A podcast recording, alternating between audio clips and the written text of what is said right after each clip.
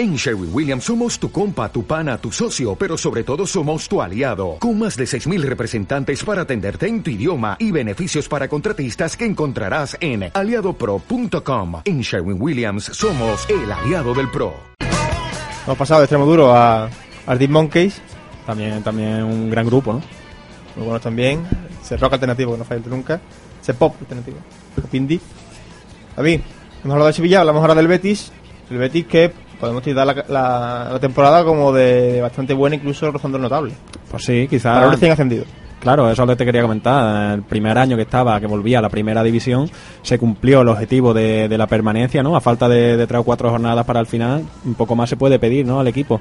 Un poco también ha exigido, ¿no? La, la afición en ciertos momentos de la temporada, ha exigido que si podían llegar a entrar a Europa. Siempre que se nombraba esa palabra, esa Europa, entraba un poquito los nervios, ¿no? Y, el equipo perdía otra vez se, se- ponía para luchar por los puestos de abajo.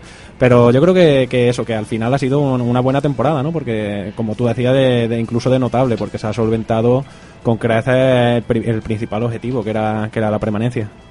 Pues sí, el Betis quizás se hizo un flaco favor al principio de temporada, y me explico, ganando esos cuatro partidos de Liga, dando tan buena imagen, ganando Bilbao, ganando Mallorca, ganando, Granada, ganando Zaragoza.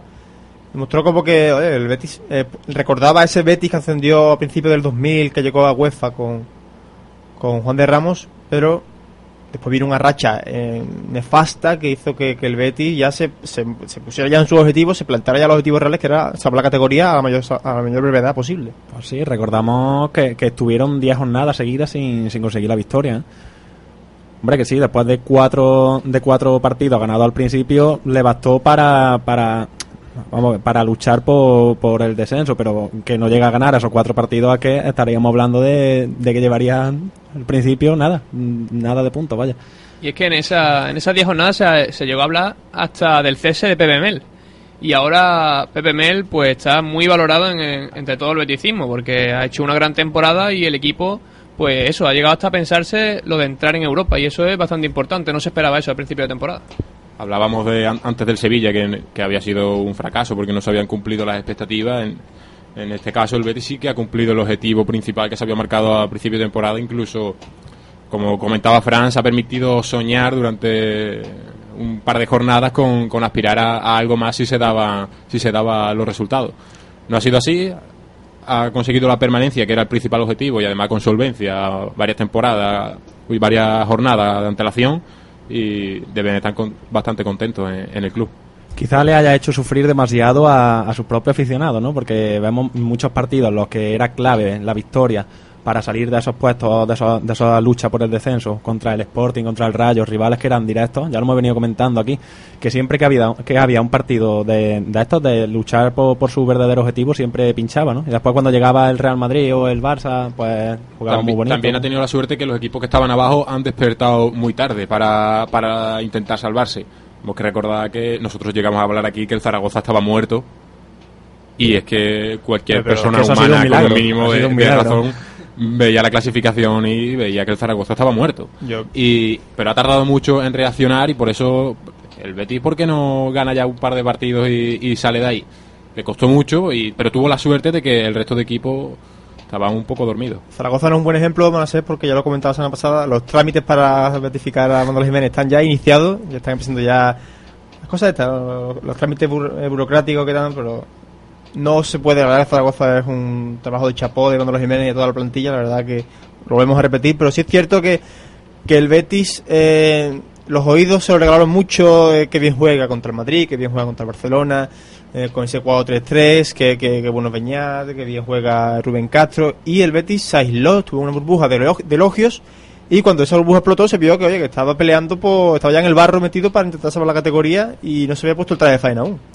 No solo, como ha comentado antes Fran, también se cuestionó a, a Pepe Mel en esas 10 jornadas que estuvo sin ganar. Luego estuvo otra, otros 6 partidos sin ganar, que unido a que, a que estaba ya metido en, esos puestos de abajo, también hicieron dudar un poco, incluso aparte de la afición, aunque, aunque la mayor parte de, ella estaba con el entrenador, porque es el entrenador que le ha dado el ascenso y, y todavía tenían opciones, viendo que el resto de equipos daban un, dejaban bastante que desear también. Pero en el aire estaba ese ambiente enrarecido de que tenía que espabilar porque se podía meter en un lío él solo. No, yo creo que hay un partido que marca un antes y un después en la temporada del Betis y es el, partido del Valencia en casa. Perdiendo 0-1 y esa remontada con el, gol, el último gol de Nelson eh, marca un antes y un después porque eh, luego gana el Betis tres partidos seguidos y, y comienza otra vez pues, pues a pensar en que sí, que se puede la permanencia. La permanencia se podía y, al final pues se ha conseguido. Sí, bueno, que dice eso dice Rubén Castro, ¿no? Que fue el que marcó los dos goles ante el Valencia. Sí, sí, no, Nelson fue contra Bilbao. Bilbao. Sí, sí, sí, cierto. Pero a lo que, lo que lo que venimos comentando, ¿no? Que se le ganó al, al Valencia, se le ganó al Atlético de Madrid, que son mm, equipos que en principio no son de su liga, ¿no?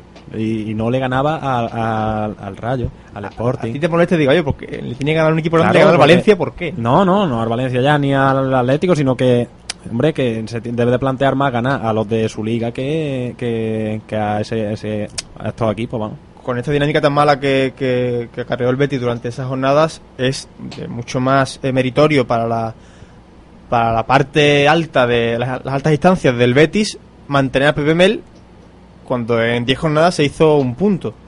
Fue ese empate ante el Málaga, mucho valor y sobre todo confiar en un proyecto, confiar en un modelo que es el que propone Pepe Mel de, de, de no maltratar la pelota y de in- intentar jugar y, y hasta el gol hasta conseguirlo. Quiero recordar que incluso llegaron a reunirse, que todo el mundo pensaba que, La crítica. que lo iban a cesar y cuando salieron de la reunión resulta que lo que le habían dicho al entrenador era que tenía que cambiar el estilo de juego, que, que, te- que lo que estaban haciendo no, no servía para, para primera división, que había servido para segunda, pero que no bastaba. A mí eso me pareció bastante llamativo, que los propios directivos vayan al entrenador y digan, mire, mire usted, si no quiere que le echemos, cambie la manera de jugar del equipo porque porque no está dando resultados y aún así la mantuvo durante un tiempo, empezaron a llegar los buenos resultados y, y es, con esa segunda mala racha que tuvo cuando decidió cambiarlo, abrir más el campo por banda y, y empezar a llegar los buenos resultados contra los equipos de, de mitad para abajo de la tabla. También es cierto que, como dicen en mi pueblo David, me duele, a mí me ha dolido la boca de decir aquí en el, en el programa que la plantilla del Betis no era una plantilla confeccionada para eh, competir eh, a más alto nivel en primera división. Es decir, el equipo, eh, línea por línea, no estaba capacitado para lograr permanencia porque eran jugadores que la mayoría eran inexpertos en primera división, jugadores que venían de vuelta, tipo Roque Santa Cruz, Cantaranos también, jugadores incógnitas como Ustari, que no sé cómo, cómo denominarlos, o Matilla, ¿no? o Matilla, y el equipo, al final, con los buenos puntales que tiene, tipo Beñat, tipo Rubén Castro, el gran fichaje de Poblado en en el mercado de invierno, han sacado esto adelante y han conseguido la, la permanencia sin ahogos. A mí el caso que me ha llamado quizás la atención ha sido el de Salva Sevilla, ¿no? Porque era un jugador que era pieza clave en segunda división, e incluso al principio de temporada también era mm, un jugador titular en este equipo, y a medida que ha avanzado la jornada, hemos visto cómo ha ido desapareciendo de, de los 11 titulares, y al final incluso se está, se está planteando ahora que está en que está en venta el futbolista. Quizá ese paso a primera división, lo que hablábamos antes con Herbaz, que nunca se sabe cómo te puede salir, pues le haya venido un poco grande al jugador y, y otro, y Pepe me haya considerado que otros compañeros suyos hayan estado más al nivel en, en los entrenamientos y por eso se, mere- se merecían jugar y defender al Betis. Sí, Estoy de acuerdo contigo, no sé, suscribo cada una de tus palabras como siempre. Estamos pendientes de, de ampliar la tertulia con un compañero de petición.net, en este caso es Miguel, que ya estuvo con nosotros la semana pasada. Miguel, muy buenas. Ah, buenas tardes. Eh, te voy a hacer la misma pregunta que le he hecho el compañero de Sevista.net, pero lógicamente aplicada al Betis. ¿Qué balance haces de la temporada del, del Real Betis Balompié? Pues yo la verdad que la valoro muy positivamente, ¿no? El Betis no hay que olvidar que es un equipo recién ascendido y se ha salvado de forma relativamente fácil. La ha hecho de- con un fútbol relativamente bueno y el tiempo que ha empleado para ello eh, fantástico, ¿no? Porque a falta de tres, de tres jornadas el Betis estaba salvado. Eh, si tuvieras que destacar a un jugador, eh, ¿a quién destacaría? Pues Rubén Castro y Viñal, la verdad que me lo ponen complicado los dos. Creo que me voy a quedar con Rubén, porque la verdad que, que ha aparecido en los momentos decisivos, ¿no? Es verdad que la aportación de Beña ha sido excelente, pero, pero me quedo con el Canario. Hemos hablado aquí de, de la habilidad de PDML para sacar rendimiento a una plantilla que sobre el papel era muy pobre y es muy pobre. Eh, de hecho, hay algunos, han hecho varios cambios tácticos a lo largo de la temporada. Eh, se empezó con ese 4-3-3 que venía de segunda. Se llegó a jugar en Osasuna con, con cinco defensas y con este, y con este último, eh, esta especie de 4-2-4 tan ofensivo y para salir a la contra en, en estos últimos compases de la temporada. Eh, ¿Crees que PDML ha dado con la tecla o de verdad es tan buen técnico que sabe en, ca- en cada momento que le hace falta al Betis? Ah, bueno, Pepe Mera al principio de temporada pecó, de inocente y la verdad que los resultados le echaron un cable porque el Betis tenía fallo defensivo, pero aún así estaba ganando y estaba admirando, ¿no? Admiraba, admirado por todo, por toda la liga. En el momento que el Betis perdió eficacia a la puerta, salieron a la luz los problemas defensivos, ¿no? Que estaban siendo graves desde primera hora, a pesar de que el Betis ganaba y se llevaba a poner el líder. Así que yo denomino la temporada como la temporada de la madurez táctica, porque porque el Betis ha sabido ver que con el 4-3-3 se creaban muchos problemas atrás. Entonces vio que con un cambio táctico, pasando al 4-4-2, 4-1-1, pues los problemas en las zonas laterales se, se reducían, ¿no? Y, y los equipos no dañaban tanto esa zona como lo venían haciendo. ¿Crees que este verano es el momento oportuno de, de vender a Beñat o apostarías más por, por, esperar una temporada más y ver si, si mejora, bueno, si mejora, si, si se afianza más, ¿no? Si crece más como jugador. Beñat, la verdad que el camino que está llevando es ascendente y todos, todos pensamos que seguirá creciendo.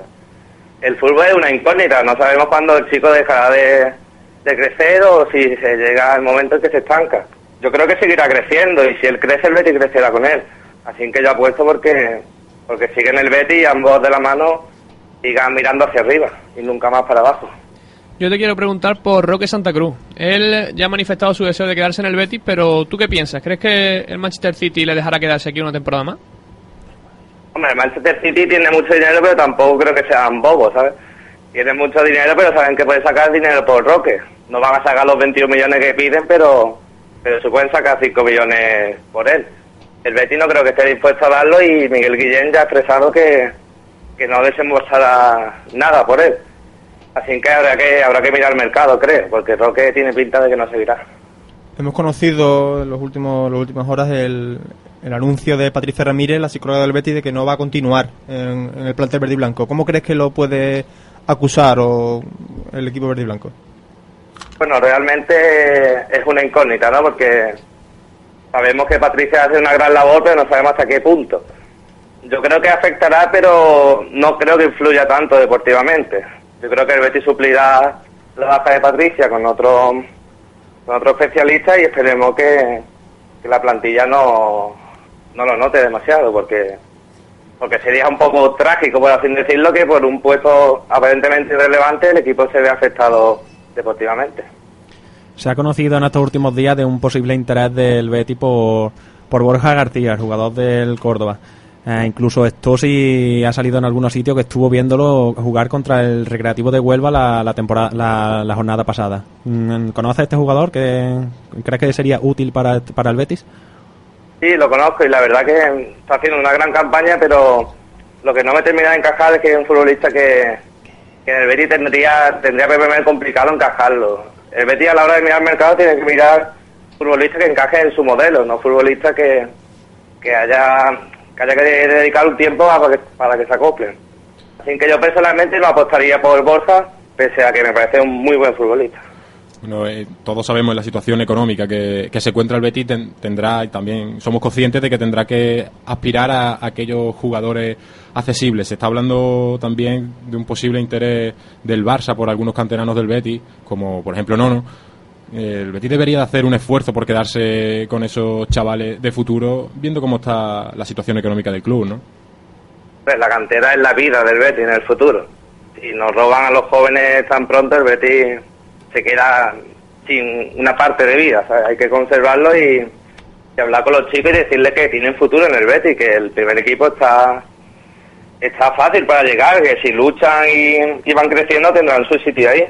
Y el Barcelona no puede decir lo mismo, porque la competencia en el Barcelona es enorme. hay que hacer un esfuerzo para, para que se queden. Estamos hablando, Miguel, de, de la importancia de la cantera del Betis Balompié para la próxima temporada. Eh, ¿Qué futbolistas crees que deberían seguir y, ser jugadores de facto del primer equipo? Pues no, no, yo creo que en los dos partidos que ha jugado ha demostrado que, es válido para el primer equipo y además con creces. El que me crea dudas es Alex Martínez. La verdad que se habla muy bien del chico. El Betis B lo hace bastante bien, pero en el primer equipo no, no va a terminar ni de convencer y el Betis necesita un repuesto para Nacho. Y me crea duda si es él el repuesto, si puede ser válido o no. Así que, no sé, espero que Pepe me lo tenga lo tenga claro porque el Betis, como repetí la semana pasada, necesita un, un chico que le haga, le haga competencia a Nacho, que no, no esté él solo para ese puesto. Yo te quiero preguntar por los objetivos para la próxima campaña. Eh, ¿Sigue siendo mantener la categoría o se puede pensar o soñar más bien con algo más? Bueno, lo que no hay que exigirle al Betis es más de conseguir la permanencia. El primer objetivo debe ser conseguir los 42 puntos y respirar tranquilo y a partir de ahí tomar la licencia para soñar, pero nunca exigirle al equipo que, llegue a Europa y otro equipo que hacen desembolso mucho más grande y que se le exige jugar en Europa el año que viene. Al Betis no, no se le puede pedir eso, se le puede pedir que nos haga soñar un poco siempre y cuando tenga la permanencia conseguida. Bueno, Miguel, pues ya cerramos ya esto este tiempo de, de tertulia sobre el Real Betis Balompié. Te agradecemos mucho que hayas estado con nosotros. A vosotros. Eh, Miguel, hasta luego. Un abrazo.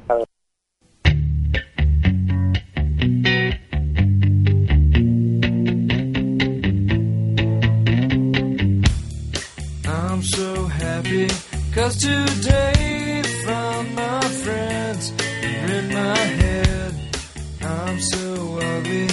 that's okay cause so are you. Book on mirrors, Sunday morning is every day for all I care. And I'm not scared, light my candles in our days cause I found God.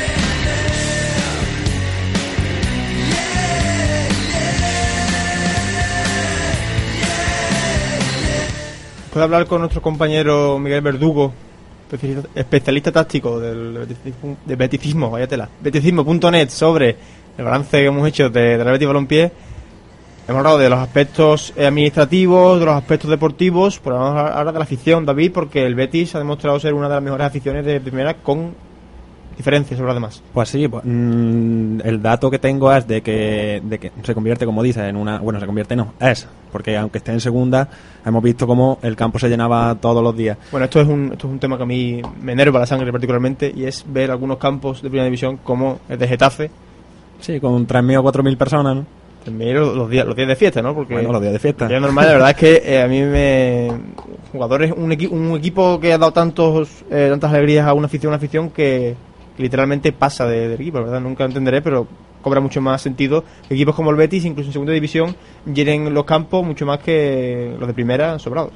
Pues sí, la verdad que sí. El Betis decir que el dato de, de media de esta temporada Dilo, en, dilo. en el Benito Villamarín ha sido de 37.242 espectadores.